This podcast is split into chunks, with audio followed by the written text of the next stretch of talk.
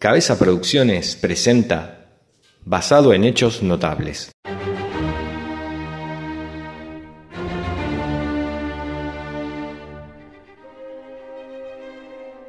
A finales del 1800 existió en Londres un asesino de prostitutas que luego de matarlas las descuartizaba y dejaba sus restos tirados en la calle junto con alguna nota.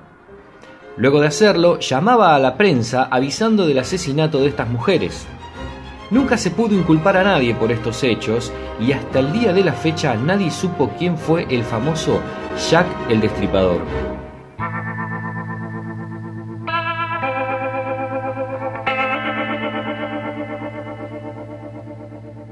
A mediados de los noventas, Mar del Plata tuvo la remake de esta historia, una versión de Jack el Destripador, pero con el agregado que durante el transcurso de los hechos, la historia daría un giro inesperado al estilo de un buen thriller hollywoodense. Hoy, en Basado en Hechos Notables, El Loco de la Ruta.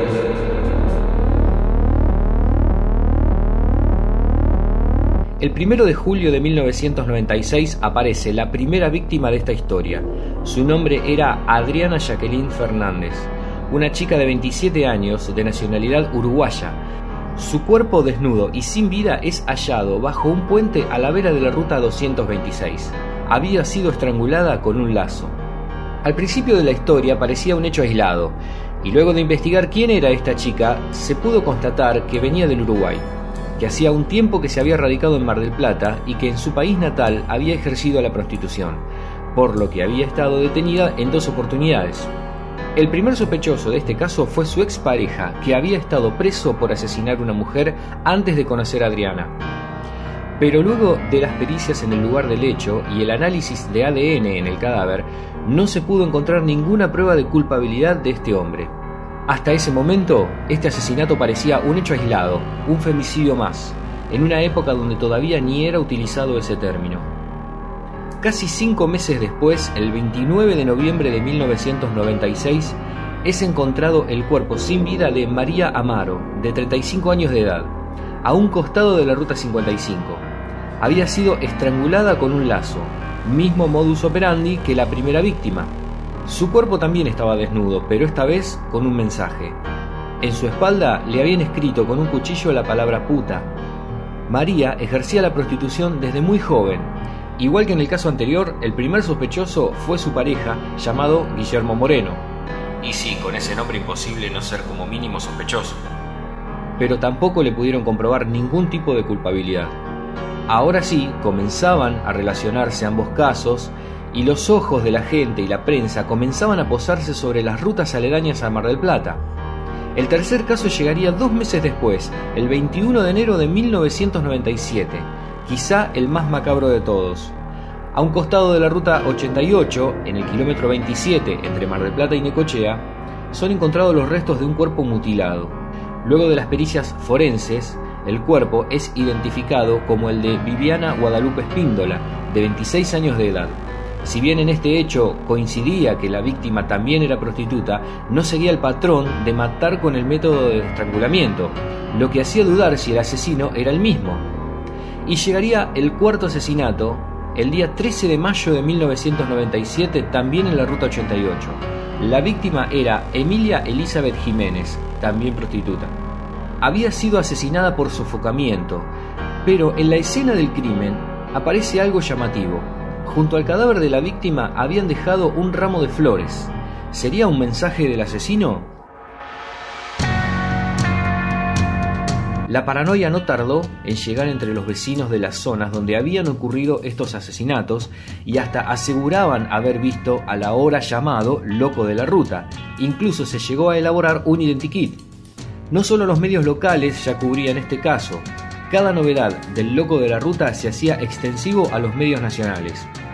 La similitud con el citado Jack el Destripador y la idea de estar detrás de un asesino serial originó que en una comisaría de Mar del Plata se formara una nueva división de homicidios seriales y hasta llegaron a trabajar con el FBI para obtener instrucciones de cómo actuar para poder desenmascarar a este supuesto asesino. Esta historia continúa con la desaparición de tres chicas, el 21 de julio de 1997 desaparece Ana Nores, otra chica que ejercía la prostitución y la última vez que se la vio fue en la esquina de 25 de Mayo y España, una parada habitual de estas chicas en el barrio de La Perla. El 20 de octubre de 1997 desaparece Silvana Carballo. Es secuestrada de su departamento de la calle 9 de julio al 2300. Luego de sonar su portero eléctrico, ella bajó a la entrada del edificio y allí desapareció. Aparentemente, ella conocía a su secuestrador y las teorías indicaban que este hombre pertenecía a una red criminal. El 14 de enero de 1998 es secuestrada Verónica Chávez, también prostituta, y como en el caso anterior, Verónica también conocía a su secuestrador y las investigaciones arrojaban como resultado que ella tenía conocimiento de esta organización criminal, que poseía datos y contactos importantes y estaba decidida a delatar en público a todos sus integrantes, ya que se decía que Verónica sabía quién había secuestrado a Silvana Carballo y ahora temía por su vida. En un allanamiento realizado en la casa de Verónica Chávez se encuentra una agenda donde tenía los nombres y teléfonos de todos sus clientes, pero al revisarla minuciosamente se encuentran con nombres y números telefónicos un tanto comprometedores. Estaban los de un comisario de Mar del Plata, un fiscal general y hasta de un ministro de gobierno de la provincia de Buenos Aires. Es allí cuando, de manera secreta, el juez Pedro Hoff manda a intervenir todos los teléfonos de todas estas personas marcadas en la agenda. Pero lamentablemente los asesinatos continuaron. En medio de esta investigación, el 20 de octubre de 1998 encuentran el cuerpo sin vida de María del Carmen Leguizamón, también prostituta, pero no había rastros de un posible asesino. Pero todo comenzó a dar un giro inesperado cuando se comienzan a realizar las escuchas de los teléfonos que el juez Hoff había mandado intervenir. Se descubre una organización policial que se dedicaba a explotar prostitutas.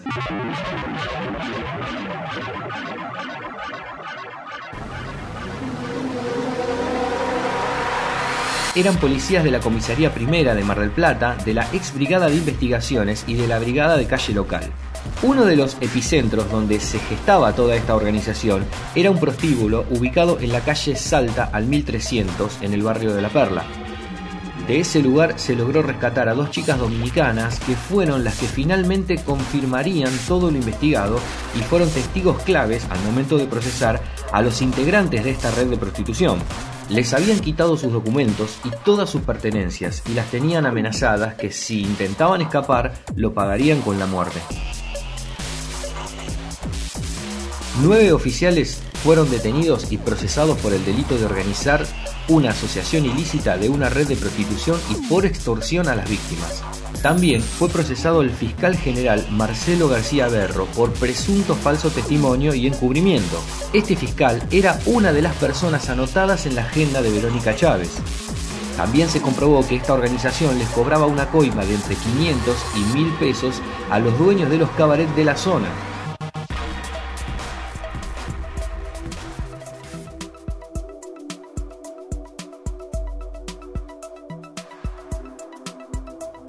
Con todo lo mencionado, podemos afirmar que no hubo personaje más ficticio que el loco de la ruta. Jamás existió ningún asesino serial de prostitutas, o mejor dicho sí, pero no era uno solo, y no estaban locos. Pero además de los verdaderos criminales que inventaron la historia del loco de la ruta para despistar a la gente de sus crímenes, también hubo otros responsables para que la verdad tardara en llegar la prensa, que mantenía todo el tiempo a la gente hablándole de este supuesto loco que hacía viral cualquier noticia relacionada con el caso.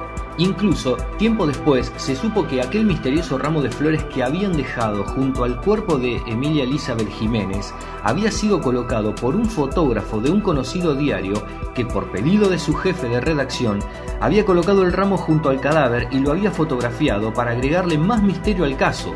Obviamente, el resto de la prensa se hizo eco de esa foto y cada cual armó la historia más fascinante que se le pudo ocurrir. Y si hasta acá llegaste totalmente asombrado por los giros de esta historia, agárrate fuerte cuando te diga que ninguno de los procesados fueron a prisión. Obviamente eran personajes muy influyentes o tenían contactos con gente poderosa y eso les ayudó a convencer a la justicia que eran inocentes. Solo quedaron presos dos oficiales que habían confesado ser parte de esa red criminal, Y agárrate más fuerte cuando te diga que quedaron presos por dos años solo por falso testimonio y no por el crimen de las mujeres. Y si todavía no te caíste de culo por este desenlace, espera que te cuente que un comisario que estaba en la famosa agenda de Verónica Chávez y que había sido procesado por ser miembro de la organización criminal, tiempos después regentearía un prostíbulo en la Ruta 88. ¡Qué lindo país!